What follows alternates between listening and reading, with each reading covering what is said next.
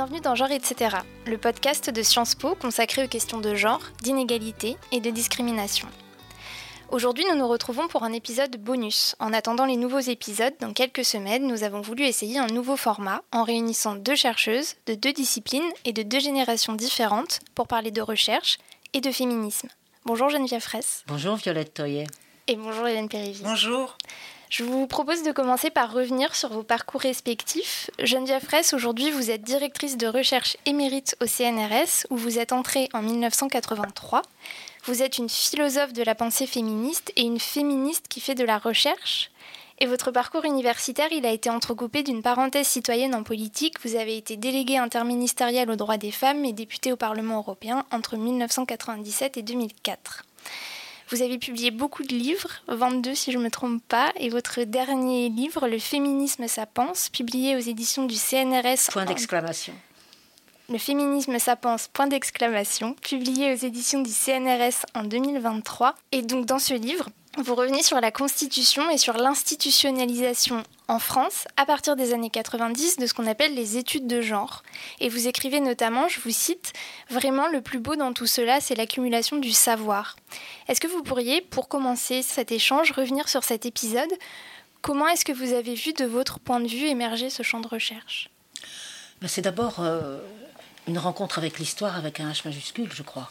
C'est-à-dire que les premières recherches, et il ne faut pas oublier pour autant euh, celles qui ont fait des recherches avant, euh, et qu'on peut rencontrer euh, avant les années 70, mais disons, il y a une effervescence qui va se créer à partir de 68, au lendemain de 68, et avec le début du mouvement de libération des femmes au début des années 70, après 71 en gros, et puis une effervescence globale qui fait que on brasse les disciplines j'emploie le mot brasse, c'est-à-dire qu'on peut les mélanger, on peut passer d'une discipline à l'autre, parce qu'on a envie de poser des questions plutôt que de solidifier ou conforter telle ou telle science humaine. Encore que la philosophie n'est pas une science humaine. Par ailleurs, il ne faut pas oublier de le dire. Et donc, c'est les questions qu'on se pose qui sont les plus importantes. Et en l'occurrence, pour ce qui est de ma part, entre faire des études de philosophie au moment de 68 et juste après, et euh, rencontrer le mouvement de libération des femmes, euh, il y a comme un entrechoc entre les deux, puisque la philosophie euh, semble ignorer le genre. ça sera mon objet de, de, conflictualité avec, avec, avec la philosophie. Et en même temps, il est bien évident qu'avec les mots, on peut commencer à penser. Donc voilà, ça fait que ça donnera, ben, pour ma part, la chose les plus importante, c'est la fondation des révoltes logiques de cette revue euh, en 74-75 avec Jacques Rancière et quelques autres amis philosophes. Merci. Et donc vous, Hélène Périvier, vous êtes économiste à l'OFCE, l'Observatoire français des conjonctures économiques depuis 2002. Vous êtes aussi directrice du programme Présage, le programme de recherche et d'enseignement des savoirs sur le genre de Sciences Po depuis 2010 et plus récemment, depuis 2023, vous êtes la présidente du Conseil de la famille au sein du Haut Conseil de la famille à l'enfance et à l'âge, un organisme consultatif placé auprès du Premier ministre. Est-ce que vous pourriez nous raconter votre parcours? Est-ce que c'était une évidence pour vous de travailler sur les questions de genre lorsque vous vous êtes engagée dans une carrière de chercheuse? Absolument pas. D'abord parce que euh, je, je, viens d'une génération qui a grandi, en tout cas qui a passé son adolescence pendant les années 80, où les questions de féminisme et d'égalité étaient beaucoup moins euh, mises sur le devant de la scène. Je pense avoir grandi avec ce sentiment qu'il n'y avait plus de problème, que les inégalités étaient derrière nous. Euh, j'ai commencé ma thèse euh, à la fin des années 90, qui n'a absolument pas abordé ni la question de genre, encore moins une question féministe. Et c'est en devenant chercheuse en économie, donc vraiment en commençant ma carrière de chercheuse après le doctorat, que j'ai pu embrasser cette thématique grâce à une rencontre, celle avec Daniel Mulders, qui était professeur euh, à l'Université libre de Bruxelles et qui était une féministe économiste. on reviendra certainement sur euh, ce terme, qu'est-ce que c'est d'être une féministe économiste et qui m'a vraiment ouvert la voie euh, sur ce champ de recherche. Donc c'est par ma discipline qu'à la fois je, me suis vraiment attachée à travailler sur la thématique des inégalités femmes-hommes, des discriminations et sur le genre qui, m'a vraiment ouvert cette voie-là, et évidemment est venu avec une forme de militantisme euh, dans la sphère politique, dans le débat public autour des questions féministes. Donc moi, mon parcours, il est, vraiment extrêmement différent de ce point de vue-là. En arrivant à l'OFCE, je voudrais mentionner une deuxième rencontre, celle avec Françoise Milewski, qui, elle, a un parcours encore différent, puisque elle, elle a été une, féministe euh, très engagée, euh, mais n'a pas travaillé sur ces questions-là en tant qu'économiste, enfin pas immédiatement. Et notre rencontre a été d'abord le fruit de travaux euh, communs sur ces questions, et surtout sur la création de ce programme Présage, le programme de recherche et d'enseignement des savoirs sur le genre, que je dirige aujourd'hui, mais que j'ai cofondé avec Françoise Milewski. Merci. Et donc il y a un terme qu'on a déjà utilisé plusieurs fois depuis le, début de, ce podcast, c'est le, mot féminisme. C'est une notion qui vous occupe toutes les deux. Et je vais me tourner vers vous, Geneviève Fraisse, euh, pour poser la question du mot lui-même, comme vous le dites dans À côté du genre. Est-ce que vous pourriez revenir sur l'origine de ce mot féminisme? Bien sûr. D'abord, euh, juste pour euh, dire un, mot sur ce qu'Hélène Périvier vient de dire, c'est que justement, moi, je me suis trouvée exactement en position inversée. Et c'est pourquoi mon dernier livre s'appelle Le féminisme, ça pense, point d'exclamation. Ça veut dire on a tellement pensé que ça ne pensait pas. Et moi, il fallait que je dise que ça pense, précisément parce que j'allais réconcilier la philo avec l'engagement existentiel que j'avais dans ces fameuses années post-68, et aussi pour construire euh, une pensée féministe et c'était pas pour dire que je faisais de la philosophie féministe. On y reviendra sans doute tout à l'heure. Mais pour revenir sur l'origine, oui, c'est, ça m'a intrigué euh, pendant les, c'était les années 80 justement. Ce qui m'intriguait, c'est que tout le monde disait que c'était Charles Fourier qui avait créé ce néologisme en 1837. 1837, c'est l'année de sa mort. Donc c'était quand même assez curieux. Puis évidemment, je me suis tournée vers les, grands fourriéristes qui m'ont dit euh, non, il y a beaucoup de néologismes, c'est Fourier, mais celui-là, non. Et de fil en aiguille, j'ai, enfin, en fait, en consultant des dictionnaires, j'ai vu qu'il y avait deux définitions du mot féminisme, une définition politique et une définition médicale. Donc là, je me suis dit, tiens, ça viendrait peut-être de là. D'ailleurs, parenthèse, le mot genre vient aussi du, médical. Mais donc j'ai fait, j'ai fait cette recherche et je suis euh, allée jusqu'aux archives. À l'époque, c'était à Versailles, euh, des archives des thèses comme ça. Et effectivement, en 1871 paraît une thèse de médecine intitulée Du féminisme et de l'infantilisme chez les tuberculeux. Donc, ça sort en médecine à la fin du Second Empire. Et ensuite, donc c'est ça que j'ai raconté dans, dans Muse de la Raison.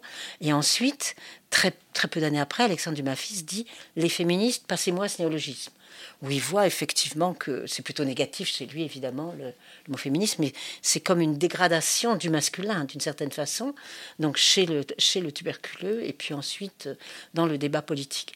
Et en fait, moi, ce qui m'a intéressé dans ce mot-là, c'est que du coup, ça posait la question de savoir si les deux sexes étaient semblables, différents, pouvaient être au même niveau. C'est ma question de l'égalité, toujours que j'ai. Et puis, bon, dix ans plus tard, c'est effectivement les féministes que nous connaissons, notamment à partir du Bertine Auclair, se sont euh, emparés de ce mot-là. Mais c'est intéressant de rappeler qu'il a des origines comme ça complexes, parce que ça nous aide plutôt que ça nous, que ça nous ennuie. En fait, c'est ça que je veux dire. Et euh, j'ai tendance comme ça à le rapprocher effectivement de l'origine du mot genre, qui est aussi assez, euh, assez particulier. Et c'est bien de garder cette difficulté. Et on va revenir maintenant, Hélène Périvier, sur euh, ce que vous mentionnez tout à l'heure. Vous avez publié aux presses de Sciences Po en 2020 un livre que vous avez appelé L'économie féministe. Et dedans, pour expliquer d'où vous parlez, vous écrivez Je suis une économiste féministe. Donc maintenant, expliquez-nous ce que c'est une économiste féministe et est-ce que c'est différent que d'être une économiste du genre, par exemple? Bon, ça, c'est une grande question un peu complexe, mais le début de ce livre, c'était de comprendre pourquoi en économie, donc cette euh, science sociale, il y a depuis les années 1990 une institutionnalisation d'une branche spécifique, l'économie féministe, qui a sa place dans le classement, le Journal of euh, Economics Literature, un, classement des connaissances par thème euh, des productions en économie. Et donc il y a un item depuis les années 90 réservé à l'économie féministe. De façon intéressante, ça se trouve dans le label hétérodoxie entre le marxisme et l'institutionnalisme. Et je me suis interrogée d'abord pour me dire pourquoi dans les années 90, certaines économistes ont senti ce besoin fort de s'affirmer comme féministes dans leur discipline, alors que ce n'est pas le cas dans les autres sciences sociales. Il y a bien sûr de la sociologie du féminisme, de l'histoire du féminisme, mais personne de mes collègues sociologues ou historiennes serait venu revendiquer le label Je suis une historienne féministe, euh, alors qu'en économie, c'est complètement institutionnalisé. Et donc mon point de départ, c'est celui-là. Et pour le comprendre, j'ai dû revenir au fondement de cette discipline et qu'est-ce qu'elle a de spécifique par rapport aux autres sciences sociales, une certaine euh, façon de, se définir qui est euh, plus proche d'une science qui serait dite dure que d'une science sociale avec des règles qui euh, seraient euh, euh, beaucoup plus incontestables, voire naturelles. Quand on regarde l'histoire de la pensée en économie, elle est vraiment multiple. Hein. Mais ce qui a dominé la discipline, ça a été de vouloir la construire sur ces bases-là pour la distinguer des autres, lui donner potentiellement un caractère plus scientifique, en tout cas c'était le sentiment qu'avaient euh, euh, ses euh, pères fondateurs, parce que ce sont souvent des hommes, et donc avec un usage des mathématiques qui donne aussi ce sentiment de formalisation forte, qui renforce cet aspect, disons, plus scientifique. Et cette spécificité de l'économie, elle a pour certains, en tout cas de façon un peu, j'allais dire, dominante, on a, on a eu cette pensée que l'économie pouvait mettre de côté des questions très normative, voire très politique, auxquelles l'économie était confrontée. Et pourtant, les questions de redistribution de richesses, euh, les questions de production sont intimement liées avec la vision que nous pouvons avoir d'une société juste. Euh, et donc, en détachant complètement la question normative, euh, eh bien, les économistes ont, perdu de vue la raison de cette discipline. Donc, ce qu'ont fait les économistes féministes, c'est pas les seuls, hein, mais ce qu'elles ont fait, c'est remettre quelque chose sur la table qui est moi, je travaille dans l'optique de produire des connaissances au service de l'égalité des sexes, au service de la lutte contre les discriminations. Et vous qui croyez travailler sans aucun objectif normatif, mais vous vous trompez. Donc il y a beaucoup d'exemples dans l'histoire de la pensée. Le plus emblématique est Gary Baker, qui propose un modèle de répartition du travail dans la famille avec des hypothèses de base qui supposent que les femmes ont un avantage comparatif à la sphère domestique et donc il explique que les couples spécialisés seront les couples les plus productifs et les plus efficaces. Eh bien, en faisant ça, il a un parti pris essentialiste, puisqu'il part du principe que par nature, et il le dit, hein, la biologie fait que c'est plutôt les femmes qui vont se tourner euh, vers cette sphère domestique. Sauf qu'il ne, dit pas qu'il est un économiste essentialiste, il dit je suis un économiste. Donc euh, en s'affirmant féministe, les économistes féministes, elles ont mis sur la table cet aspect très important de la production de connaissances, qui est que pour poser les bonnes questions, il faut savoir de quelles connaissances avons-nous besoin. Et pour savoir de quelles connaissances nous avons besoin, eh bien, il faut savoir le monde dans lequel nous souhaitons vivre. C'est vraiment étonnant qu'on puisse se, mettre comme ça face à face sur cette, sur cette question-là. Parce que moi, je ne pourrais pas dire qu'il y a un item euh, philosophie féministe qui pourrait être normé. C'est impensable. Après, il y a des individus philosophes qui vont dire je fais de la philosophie féministe ou je suis une philosophe féministe. C'est déjà deux choses différentes. Pour ma part, moi, comme vous l'avez euh, souligné, euh, je dis je suis une féministe qui fait de la recherche sur l'histoire de la pensée féministe ou sur la pensée féministe avec des conséquences éventuelles féministes dans la pratique, dans l'histoire, dans la politique, peut-être. Mais pourquoi je fais cette distinction? Parce que D'abord, comme je l'ai dit tout à l'heure, l'objet manque en philosophie. Donc on part, je dirais qu'en économie, l'objet manque pas, puisqu'on est dans la réalité de l'organisation euh, matérielle. Tandis que en philosophie, l'objet manque. Donc il faut créer l'objet. Ça, ce qui a été mon, vraiment un de mes points de départ, enfin une de mes difficultés de départ, ce que j'ai même appelé un traumatisme, parce qu'il n'y a pas d'objet. Donc il va falloir créer l'objet et en même temps avoir une exigence épistémologique, c'est-à-dire quelles sont les conditions de la connaissance. Et c'est là où moi j'ai un parcours alors là euh, qui, n'englobe pas toute la discipline à laquelle j'appartiens, qui est quels sont les bons concepts. C'est-à-dire quels sont les concepts qui vont me permettre de penser? C'est-à-dire que moi, je vais essayer d'introduire la philosophie dans le féminisme. Alors, la plupart des, philosophes euh, ont plutôt introduit le féminisme dans la philosophie. Je pense notamment à, Françoise Collin, par exemple, euh, éditrice des Cahiers du Griffe et qui a, euh, qui a fait beaucoup, et à d'autres. Donc, tandis que moi, je me suis située sans doute avec un héritage d'un professeur que j'ai eu la chance d'avoir, qui est Georges Canguilhem. Donc, on était sur la question épistémologique, tout court, d'histoire des sciences, etc. Donc, comme moi, alors qu'on me disait, mais le féminisme, c'est de l'hystérie, moi j'allais dire bah non le féminisme ça pense donc ce que je dis ce que j'écris aujourd'hui en titre de livre c'est ce que j'ai pensé il y a 50 ans et à partir de là c'est à moi de construire comment ça pense. Et ça va penser à partir des concepts et non pas à partir de l'idéologie. D'autant qu'on avait en plus en tête une discussion très liée au marxisme et tout ça à propos de ce qu'on a appelé après la Seconde Guerre mondiale la science prolétarienne. Y a-t-il une science prolétarienne? Donc y aurait-il une philosophie féministe? Moi j'ai dit non. A, pas donc de ce point de vue-là, j'ai un parcours euh, euh, qui n'est pas qui pas généralisable ou à toutes les personnes qui font de la philosophie et qui sont féministes. Mais moi, c'était vraiment pour créer les conditions un de l'objet. Donc c'est même pas de la méthode et deux à, quel, à quelles conditions je vais pouvoir penser euh, avec des avec des concepts de la philosophie. Après, euh, d'autres, je vois que d'autres euh, jeunes euh, philosophes se disent je suis féministe ou je fais de la philosophie féministe, mais là, ça voudrait dire qu'on veut faire rentrer le féminisme dans la philosophie. Moi, je cherche pas à faire rentrer le féminisme dans la philosophie. Je trouve que c'est bien plus subversif de mon point de vue d'essayer de mettre de la philosophie dans le féminisme.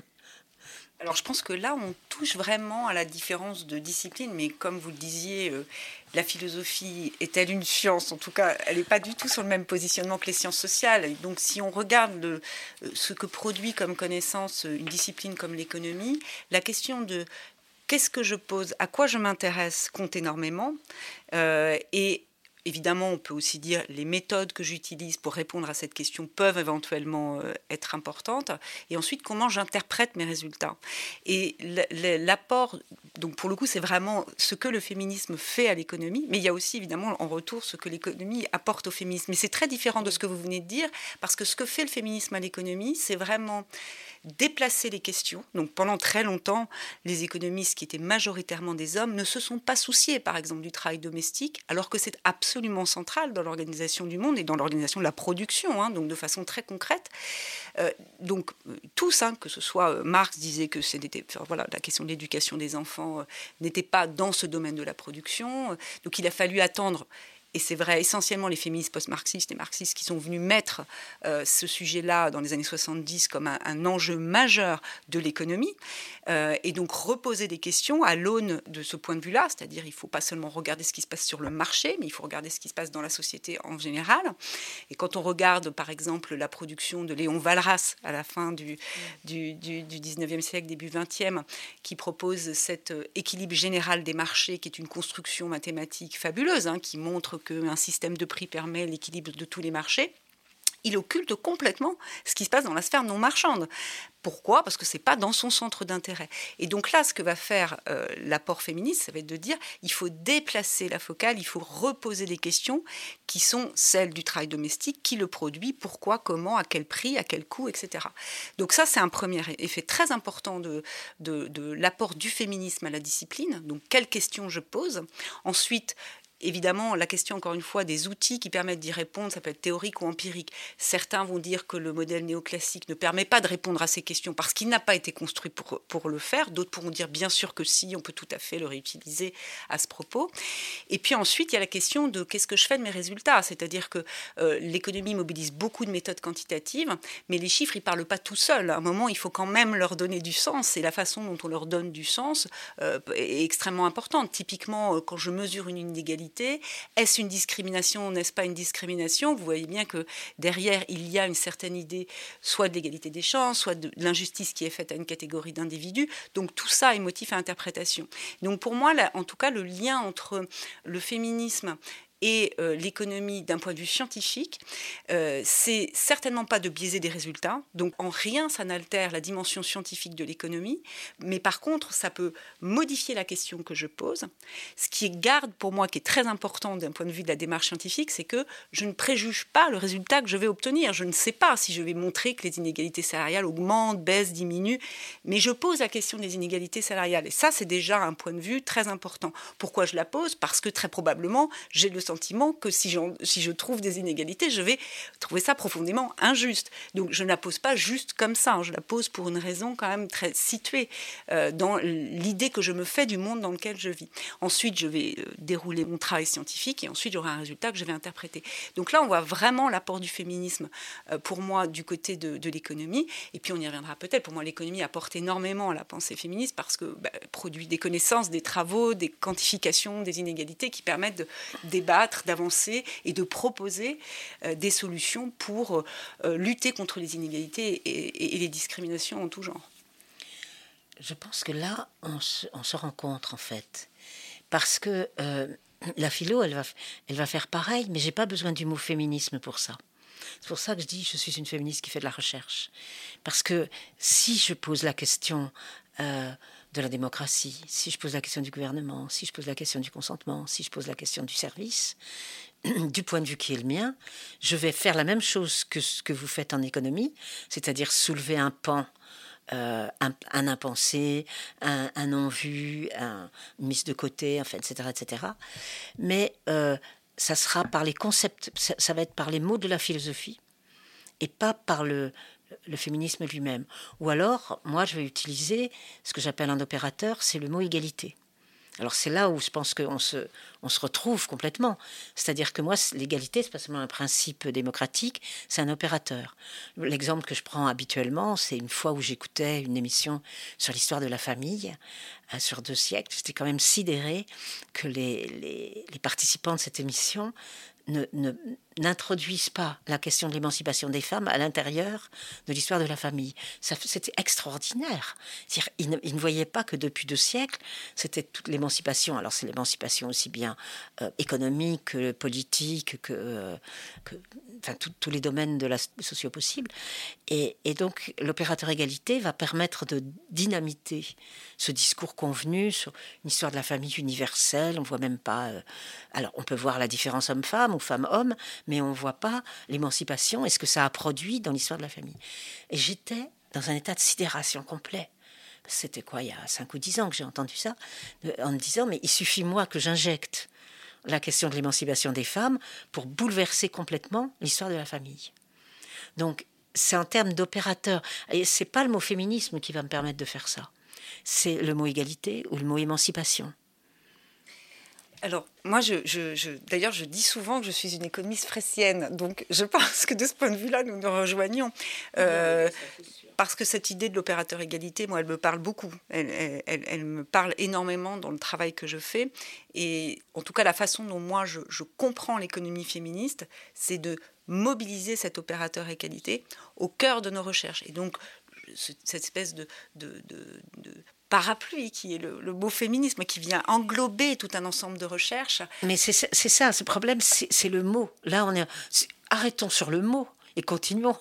Puisque, bon, c'est effectivement, on a fait des choix qui sont des choix soit méthodologiques, soit tactiques, soit stratégiques par rapport à ce que sont, ce que sont des sciences.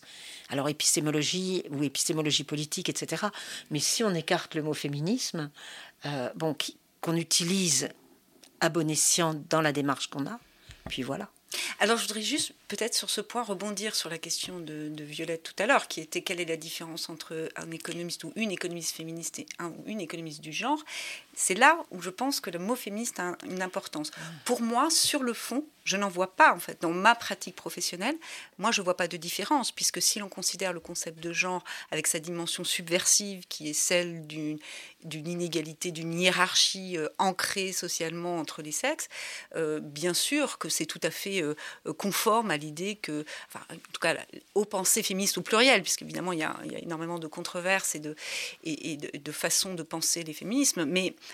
pour moi, il n'y a pas de différence. Mais quand je regarde la, façon dont mes collègues se présentent, Aujourd'hui, en économie, euh, mettre que dans ces thématiques, on a le genre, c'est parfaitement accepté, acceptable. Par contre, féministe est beaucoup plus subversif. Et euh, quand on regarde l'Association internationale d'économie féministe, euh, il y a d'abord essentiellement que des femmes et très, très, très, vraiment très, très peu d'hommes.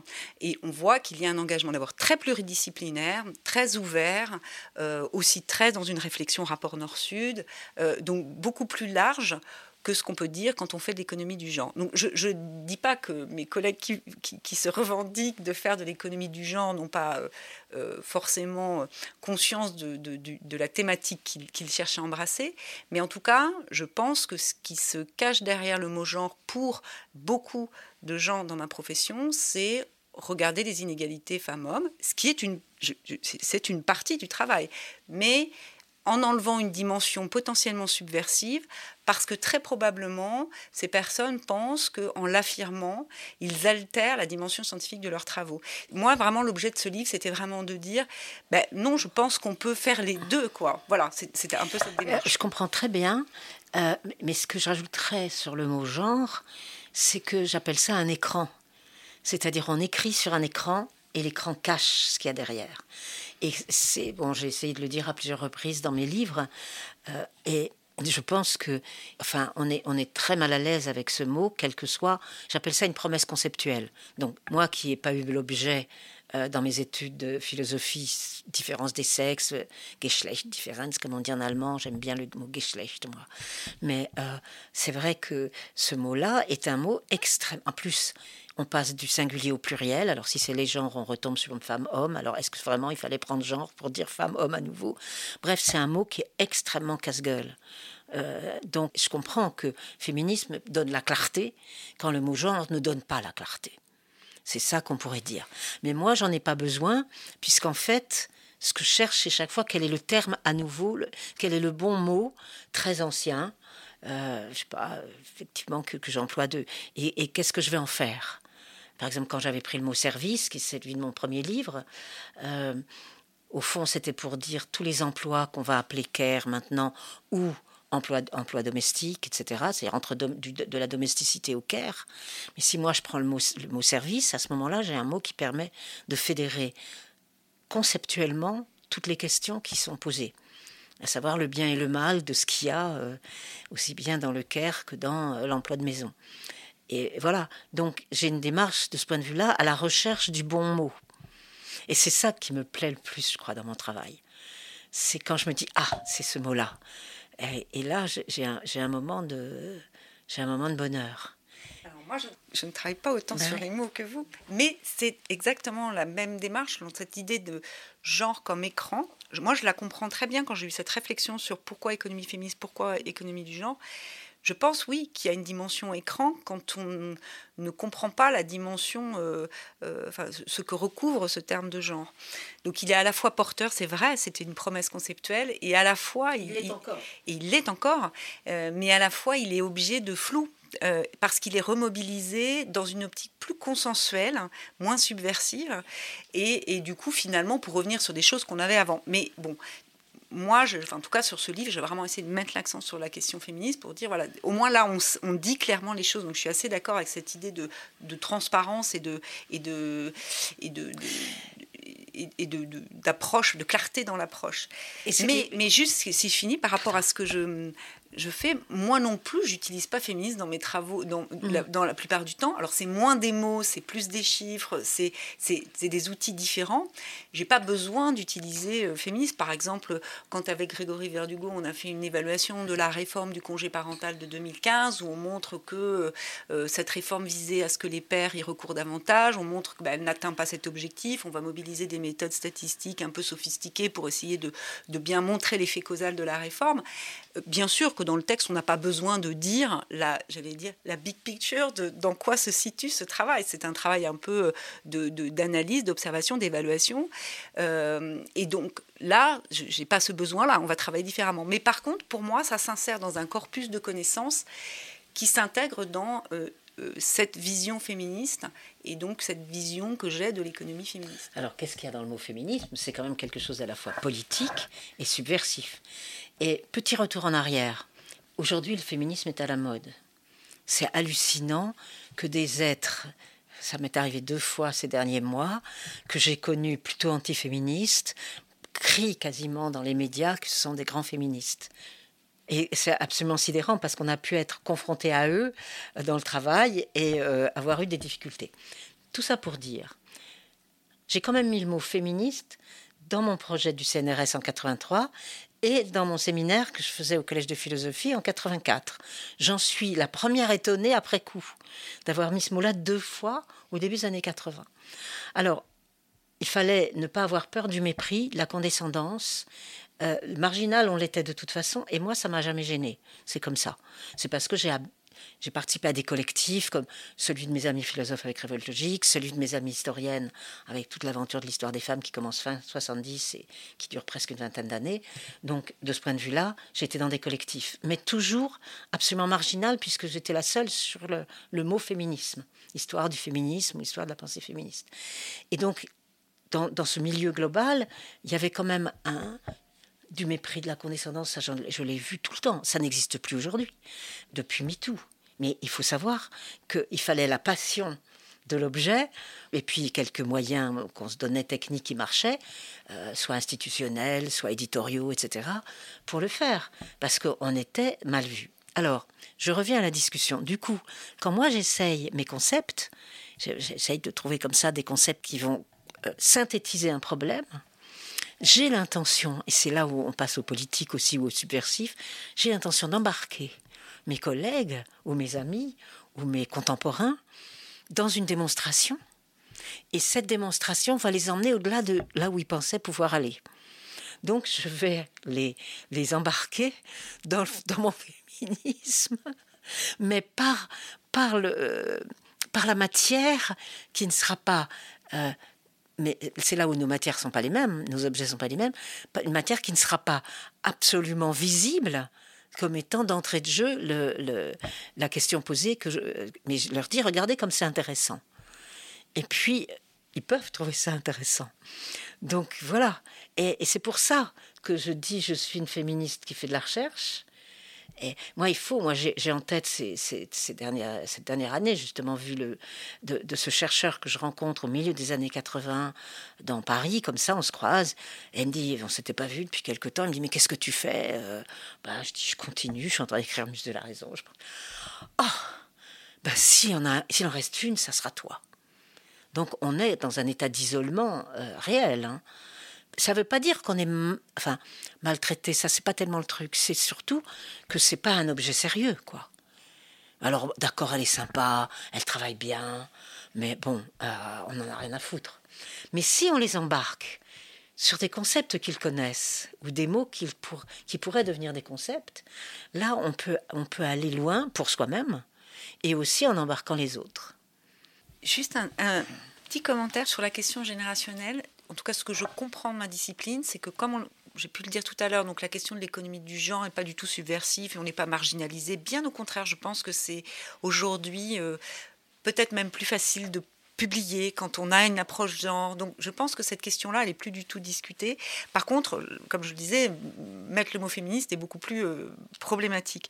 Mais j'ai constaté, alors évidemment c'est à ma petite échelle et ne sera pas nécessairement euh, statistiquement significatif, mais à la sortie de mon livre, j'ai reçu énormément euh, de, de, d'emails et de, de demandes d'entretien de, jeunes femmes économistes qui ont vu quelque chose dans mon livre. J'ai eu cette impression, et c'est peut-être euh, peut-être un peu audacieux de ma part, mais d'avoir ouvert une possibilité de parole en utilisant le mot féministe qui m'a identifié auprès de ces jeunes chercheuses comme euh, ayant un positionnement différent, à qui on pouvait venir parler très clairement de son objet de recherche et comment on voulait le mener, sur des questions extrêmement subversives autour euh, du féminisme. Je ne dis pas que c'est le seul espace, hein, parce qu'il y a d'autres jeunes femmes et, aussi de jeunes hommes hein, qui travaillent sur ces questions-là, indépendamment de ça. Mais en tout cas, moi, j'ai eu le sentiment que ce livre avait ouvert une voie possible ou en tout cas que j'étais identifiée comme une interlocutrice bienveillante de personnes qui voulaient travailler en mettant en avant cette question féministe,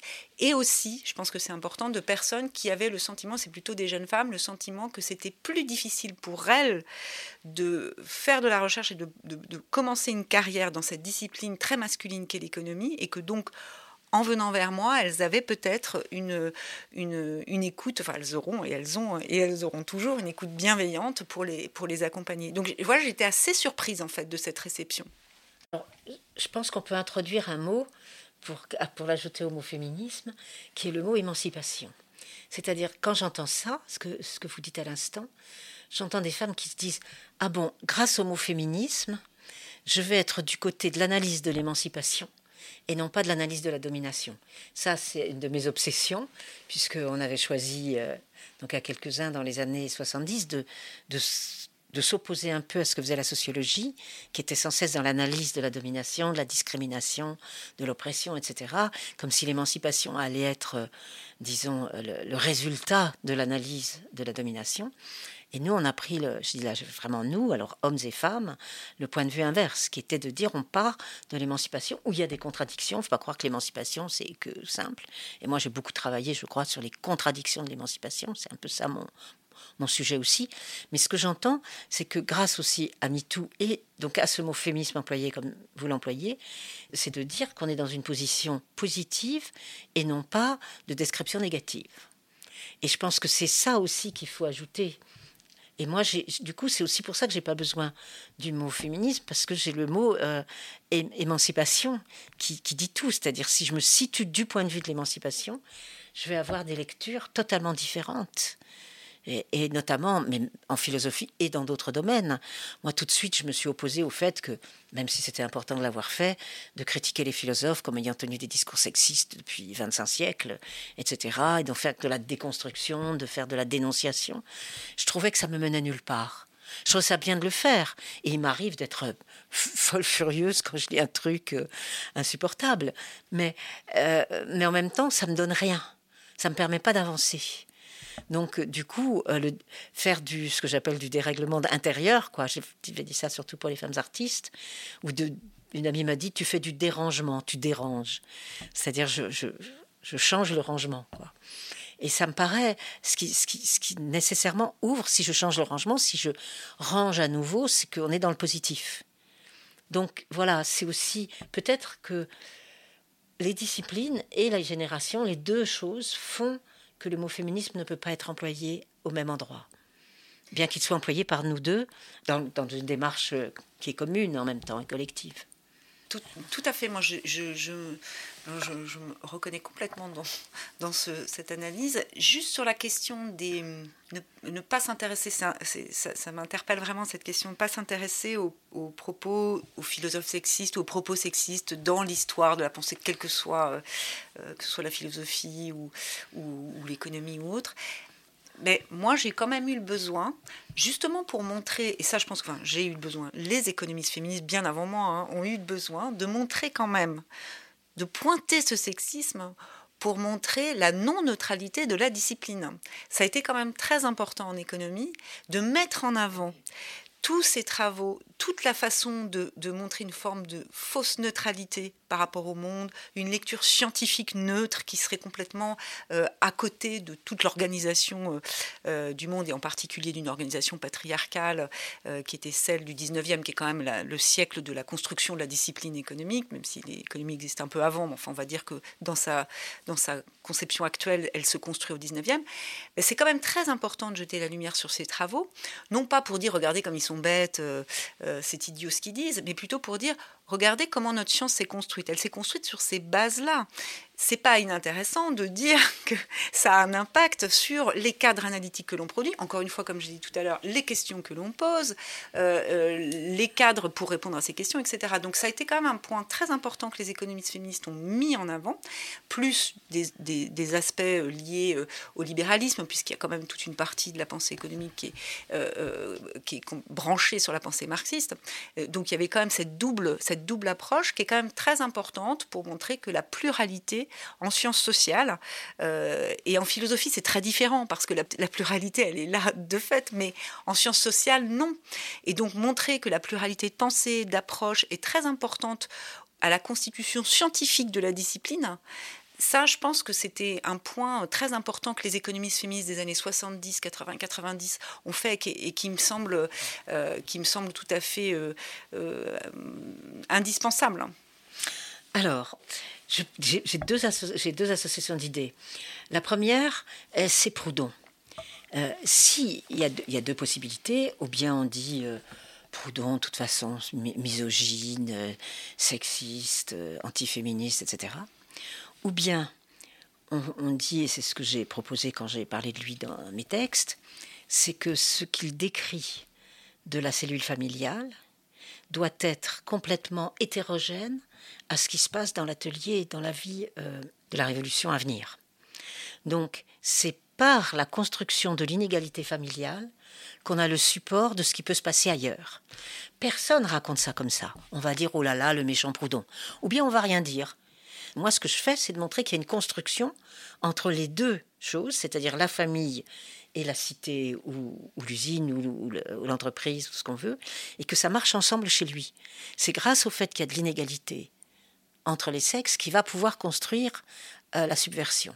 Et c'est là où justement c'est la philosophie, ça va être de montrer comment en fait ce qui est caché structure ce qu'il pense. Ça, c'est la première chose à quoi, quoi, je pense. Voilà. Donc moi, ça me donne un plus. C'est pas seulement de la dénonciation, ça me donne un plus pour comprendre comment il articule les choses. Et ma deuxième association vient d'un titre que j'avais donné à un papier euh, euh, sur, euh, sur les philosophes du 19e, 20e, comme ça, qui était le cahier du Griffe, euh, François Collin, Provenance de la pensée, je me souviens, que j'avais intitulé La lucidité des philosophes. Moi, ce qui m'a plu, par exemple, si je prends les philosophes, depuis le milieu du 18e, c'est de montrer qu'ils savent. Ils savent que l'égalité arrive. Ils savent que ça va venir. Et, euh, alors, ça peut être de Rousseau à Nietzsche, de Nietzsche aux philosophes même du XXe. C'est ça que j'aimais montrer, c'est-à-dire comment ils, interprètent. Enfin, oui, ça m'amuse et puis ça me, ça me passionne de montrer ce qu'ils ont compris. Et ça, ça me plaît plus que de dénoncer. Enfin, ça me plaît plus. Je pense que c'est pas seulement le plaisir que j'ai à, à, faire ce type d'analyse, c'est aussi que ça donne la possibilité, d'où le fait qu'un livre avec économie féministe, y ait une accroche possible. Je reviens toujours sur, ce que vous disiez tout à l'heure de votre livre. Donc, euh, et, ça, on peut le faire aussi en philosophie, même si là, effectivement, la question de la pluralité n'est pas la même. Il y a de la pluralité partout. mais euh, mais ça, donne d'autres euh, d'autres lectures possibles. Alors moi, si je suis votre fil, je trouve ça intéressant parce que quand on regarde les économistes hommes du 19e siècle, j'ai un peu le sentiment que c'est le, même processus. C'est-à-dire qu'ils, d'abord, ils comprennent, parce qu'il se passe quelque chose au XIXe siècle qui est, euh, non pas que le travail des femmes pose problème, parce que les paysannes ont toujours travaillé, ça n'a jamais posé problème. Ce qui pose problème, c'est que les femmes travaillent en usine. Pourquoi? Parce qu'il y a un problème de coordination, parce que parce que la question de la reproduction, donc c'est évidemment anachronique puisque c'est un terme qui viendra bien après, mais qui va euh, s'occuper des enfants pendant que les femmes sont à l'usine, euh, ça, ça pose problème. Et d'ailleurs, les économistes qui vont se positionner sur euh, la législation contre le travail des femmes et des mères, en fait, en particulier, c'est contre le travail des femmes en usine. C'est pas contre le travail de la paysanne dans les champs. Donc, il y a une vraie question économique. Donc, dire, et je l'entends souvent, et c'est pas vrai, dire que les économistes ne se sont jamais intéressés au travail des femmes, c'est faux. Ça, c'est faux. C'est la façon dont ils en parlent qui est intéressante, parce que ça, ça montre qu'ils voient bien qu'il y a un souci. Euh, et ils essayent de trouver des solutions, d'ailleurs dès Adam Smith, puisque Adam Smith se rend bien compte qu'il se passe des choses dans la famille qui sont produites, qui ont de la valeur, il ne le dit pas comme ça, mais qui fait que, et c'est vrai chez Jean-Baptiste c'est aussi, qui fait qu'un homme célibataire peut offrir son travail pour moins cher qu'un homme qui a charge de famille. Euh, oui, parce qu'ils se disent l'homme qui a charge de famille, il faut bien qu'il nourrisse ses enfants et, comme sa femme, elle va travailler parce que quand même tout le monde travaille à cette époque-là, en tout cas quand on est dans la classe laborieuse.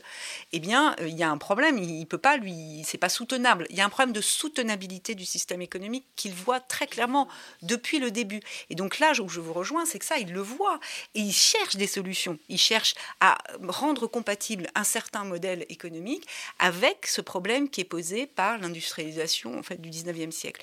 Ce qui est intéressant, c'est de voir qu'à la fin du 19e, la formalisation théorique de ce cadre qui est le modèle néoclassique prend forme sur les bases qui sont celles d'un individu rationnel égoïste, qui prend ses décisions en parfaite euh, connaissance de cause, qui serait plutôt un homme, et ça Alfred Marshall le dit très bien dans son traité d'économie politique, et comme Alfred Marshall se dit, mais enfin, si tout le monde est égoïste, bah, qui s'occupe des enfants gratuitement et qui fait tout ce travail gratuitement dans la famille bah, C'est les femmes.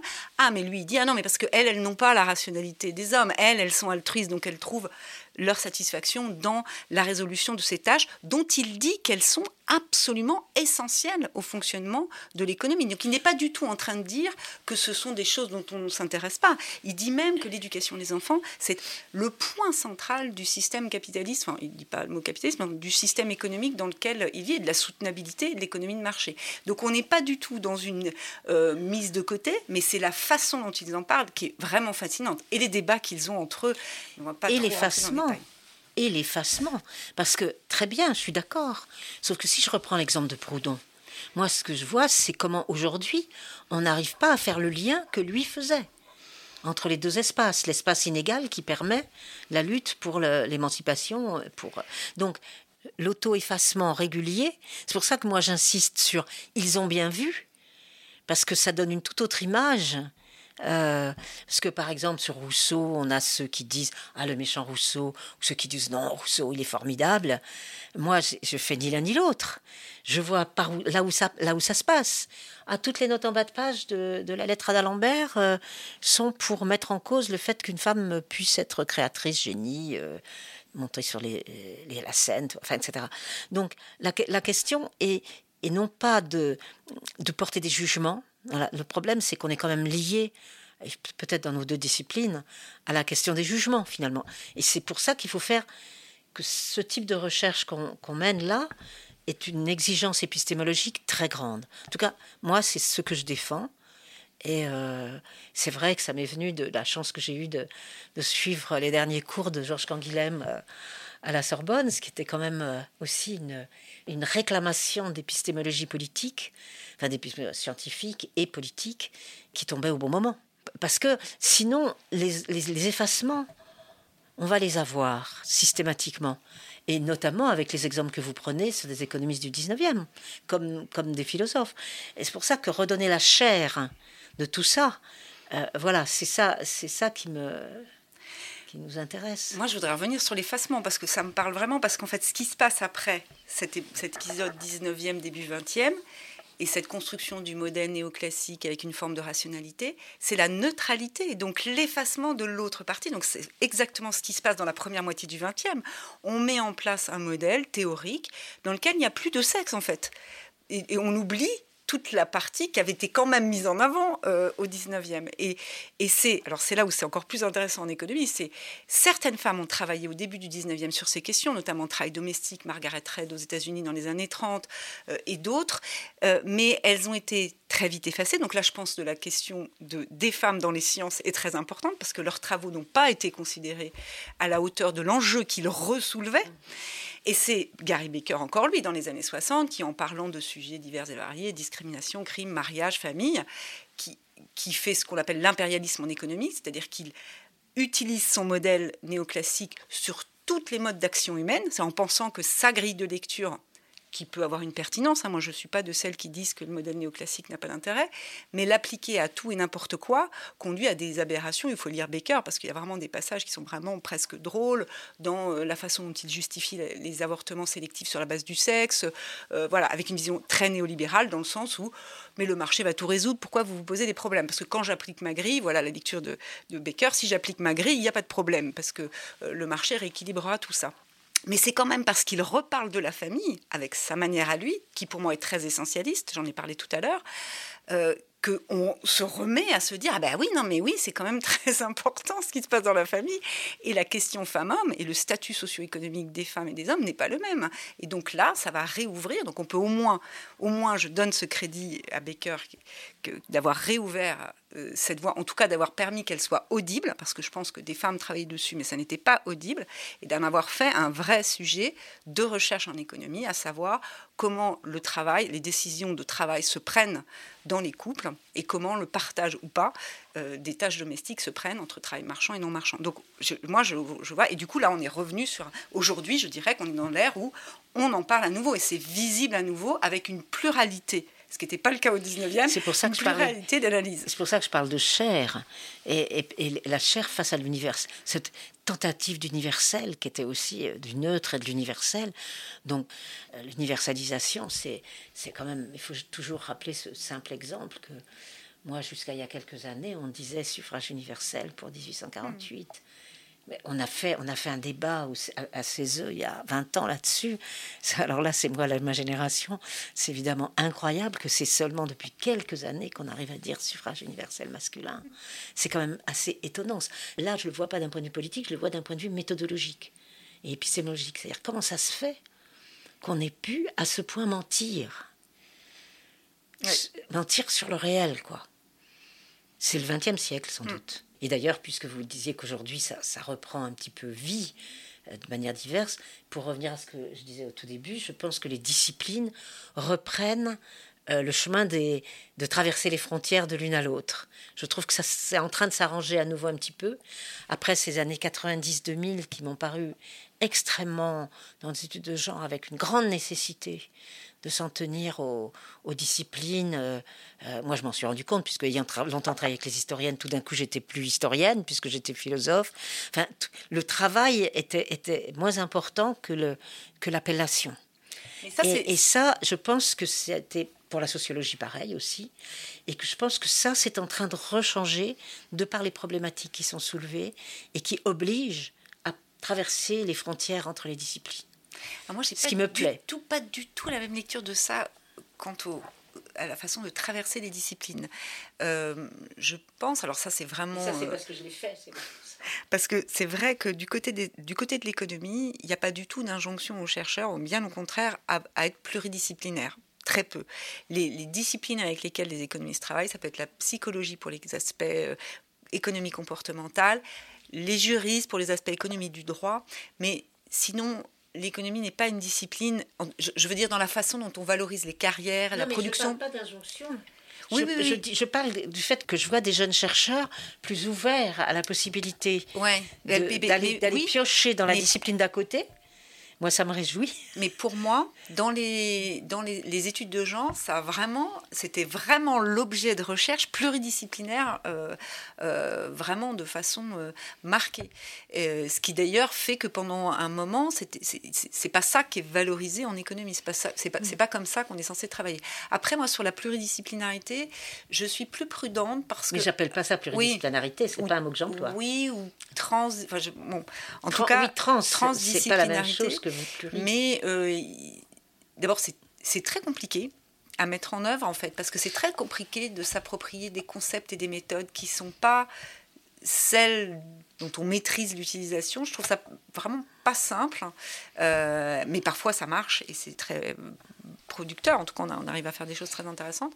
En tout cas, travailler entre chercheurs d'horizons disciplinaires différents, c'est très riche, mais c'est extrêmement exigeant, beaucoup plus que de travailler avec quelqu'un de sa discipline. Oui, mais alors ça, c'est un professeur qui parle. Responsable, c'est une question générationnelle. Moi, je ne suis plus qu'une colporteuse. Donc, je peux je, je, peux, je peux revenir à mes amours passés qui avaient disparu puisque pour devenir scientifique, les études de genre se sont contraintes. Hmm. Oui, tout à fait. voilà. Parce qu'il y a eu cette obligation. Et, oui. et c'est ça dont ma génération, parce que je pense que je ne suis pas la seule, je, d'autres personnes autour de moi, ma génération en a souffert parce qu'on avait pensé et produit autrement. C'était pour ça que j'ai dit trans et pas pluridisciplinaire. C'est-à-dire que moi, ça ne me gênait pas, de philosophe, de travailler avec les historiennes pendant 17 ou 20 ans, euh, de, la même façon, ou soutenir les, sociologues. Je me souviens de Margaret Marvani lançant, lançant son, son, centre et, son, et, sa revue. Euh, on était très proches. Euh, tout ça allait ensemble. Et puis j'ai vu que c'était plus possible. Alors, pour de bonnes raisons qui étaient de se faire reconnaître comme scientifique, et pour de moins bonnes, puisque ça a créé des hiérarchies. Et moi, je suis un petit peu rétive. Donc voilà, mais, ça, mais effectivement, au point où j'en suis dans, ma vie, je peux me permettre. Enfin, j'ai pas de responsabilité. non, non, mais je pense qu'on est d'accord. En fait, c'est vrai que c'est venu des disciplines, en tout cas il y a des injonctions contradictoires dans la sphère académique. C'est qu'à la fois les institutions veulent vous encourager à être pluridisciplinaire, mais en même temps votre discipline vous sanctionnera. C'est pas vrai que pour l'économie, c'est vrai pour les autres. Si vous n'êtes pas suffisamment dans les canons de votre discipline, si vous ne publiez pas suffisamment dans les revues qui sont celles de votre discipline.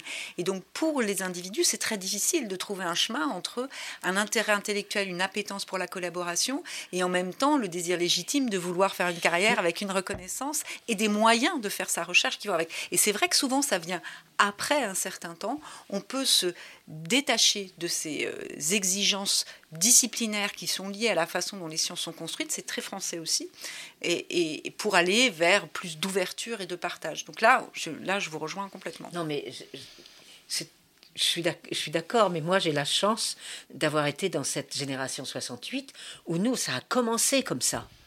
Si je prends l'exemple pour moi, c'est Michel Foucault, il lit n'importe quel texte. Hein, il lit pas les textes canoniques de la philosophie. Bah, pour quelqu'un qui sort de, de la Sorbonne, euh, où elle est en 68, puis euh, qui est dans le MLF ensuite, ça veut dire qu'elle peut créer l'espace de réflexion sur l'histoire du féminisme en prenant n'importe quel texte. Donc moi, je suis née avec ça. J'ai pas eu à aller vers ce mélange. Et ça, c'est la chance de, ma génération. Et quand, euh, quand on l'a saisie comme, comme j'ai voulu la saisir. Et il y a un point commun, en tout cas dans vos parcours, c'est votre engagement à disséminer les savoirs produits par la recherche dans la société. Et je me demandais si on pouvait, pour finir, aborder la question, la manière dont vous, voyez le lien entre théorie et pratique dans vos, dans vos pratiques de chercheuse. Alors, euh, d'abord, euh, avant même la pratique de chercheuse, il y a le fait que euh, dans les années 70, on a pensé théorie et pratique tout le temps, et à cause du maoïsme notamment. Hein, donc on était là.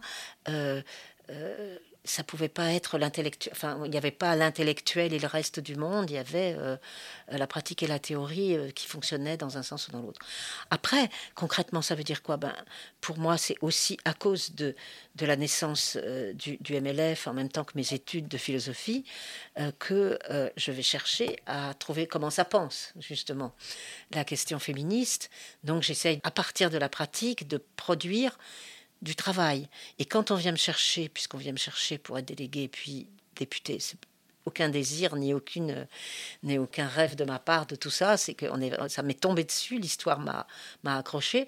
Et là euh, c'est clair que si je devais dire oui hein, ce que ma fille a su très bien me démontrer c'est que euh, j'avais tellement écrit sur ces questions-là que j'étais obligée de dire oui. Et elle avait raison c'est-à-dire que là, je repassais non pas de la pratique à la théorie, mais de la théorie à la pratique. Et puis, qu'est-ce qui se passe dans ce cas-là? On apprend des tonnes de choses. en fait, j'ai énormément appris. Donc, euh, donc c'est, c'est, cadeau de ce point de vue-là. J'aurais jamais rêvé de faire ça, mais après, euh, vu tout ce qu'on apprend, vu tout ce que. Bon, c'est, c'est, c'est pas. Voilà, quand on est curieux, c'est intéressant.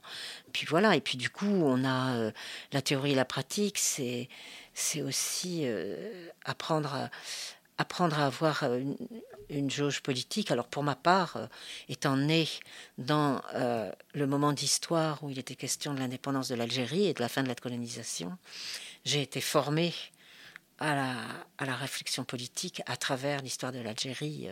ça, c'est toute mon adolescence, même petite, et puis mon adolescence il y a ça. Donc c'était quel est le comment, comment être, comment le bon engagement par rapport à une question aussi grave? Ah, moi, j'ai jamais vraiment été dans la pratique parce que j'ai jamais été décisionnaire de politique publique. Euh, euh, donc, cette expérience-là, je l'ai pas. Mais je suis sur un champ de recherche sur une discipline et sur un champ de recherche qui a quand même vocation à alimenter le débat public de façon beaucoup plus concrète. Quand on évalue, comme je l'ai dit tout à l'heure, la réforme du congé parental, on apporte au débat public des euh, chiffrages. Quand on fait ce travail qu'on a fait avec euh, Muriel Pucci, Guillaume Allègre sur des simulations d'une réforme de l'imposition des couples mariés paxés pour essayer de montrer les conséquences redistributives et en termes de finances publiques d'une réforme de ce quotient conjugal qui est un héritage des années 50 euh, extrêmement conservateur pour montrer qu'il dégage des marges de manœuvre, eh bien là, on est vraiment dans l'alimentation du débat public. C'est-à-dire que là, moi, je considère vraiment mon travail comme produire des connaissances euh, sur une réforme très particulière dans le cadre français qui est très, comme les anglo-saxons disent, euh, policy making. Ça, ça vise à, à aider les décideurs publics ou en tout cas à donner des billes à ceux qui veulent défendre des réformes de ce type, en termes de chiffrage, en termes de conséquences redistributives, etc. Donc pour moi, la pratique, elle est là-dedans. C'est aussi produire des travaux qui vont être d'usage direct par des gens qui sont en euh, situation de faire. Mais produire des travaux, c'est ça. C'est-à-dire que moi, j'ai accepté d'aller parler de mes travaux n'importe où. Il n'y a pas de hiérarchie chez moi entre une, un rendez-vous d'une association, je ne sais où, en France, et me retrouver dans les grandes enceintes, soit universitaires, soit, soit autres. Pour moi, c'est la même chose. Je tiens le même discours. Hein, c'est ça que j'ai appris aussi et qu'on apprend aussi avec le mouvement des femmes, parce que là, le traduire dans les politiques publiques, c'est une chose, mais en fait, on j'ai jamais perdu le, lien avec ce qu'étaient des, des pratiques euh, militantes. Mais l'intérêt, c'est pas tellement d'être militante que le travail que je fais puisse aussi traverser, circuler dans ces lieux. Tout ça aussi, c'est du mélange. Donc, c'est c'est pas seulement les politiques publiques, et je pense aussi que vous-même, euh, Hélène, je suis sûre qu'il y a des endroits où vous allez où c'est simplement donner son savoir. Tout à fait, non, non, bien sûr. Les interventions dans les médias ou même les échanges. Non, mais je ne parle pas de médias, je parle d'endroits plus oui, tout à moins, moins chic. Tout à fait. À commencer par des interventions dans les lycées. Je, suis sollicitée, notamment depuis l'apparition du livre, souvent pour aller parler de euh, d'économie auprès de lycéens qui ont choisi la spécialité sciences économiques et sociales. Et, puis, effectivement, échanger avec euh, des acteurs de terrain, des associations, etc. C'est quelque chose qui est très important. Mais d'ailleurs, dans le, dans le cadre du Conseil de la famille, donc cette présidence que j'ai prise en avril, euh, euh, le Conseil de la famille rassemble à la fois des représentants des administrations, des collectivités locales, des associations, des chercheurs, mais pouvoir échanger et apprendre aussi et comprendre aussi euh, euh, le ressenti des, associations sur le terrain, ce qu'elles voient, ce qu'elles constatent, et aussi partager effectivement, comme vous le disiez, les connaissances qu'on peut avoir. C'est vraiment des moments qui donnent du sens à ce qu'on fait. En tout cas, merci d'être venu euh, faire circuler les idées dans notre podcast. On a été ravis de recevoir une féministe qui fait de la philosophie et une économiste féministe. Merci. Merci beaucoup. Merci à vous.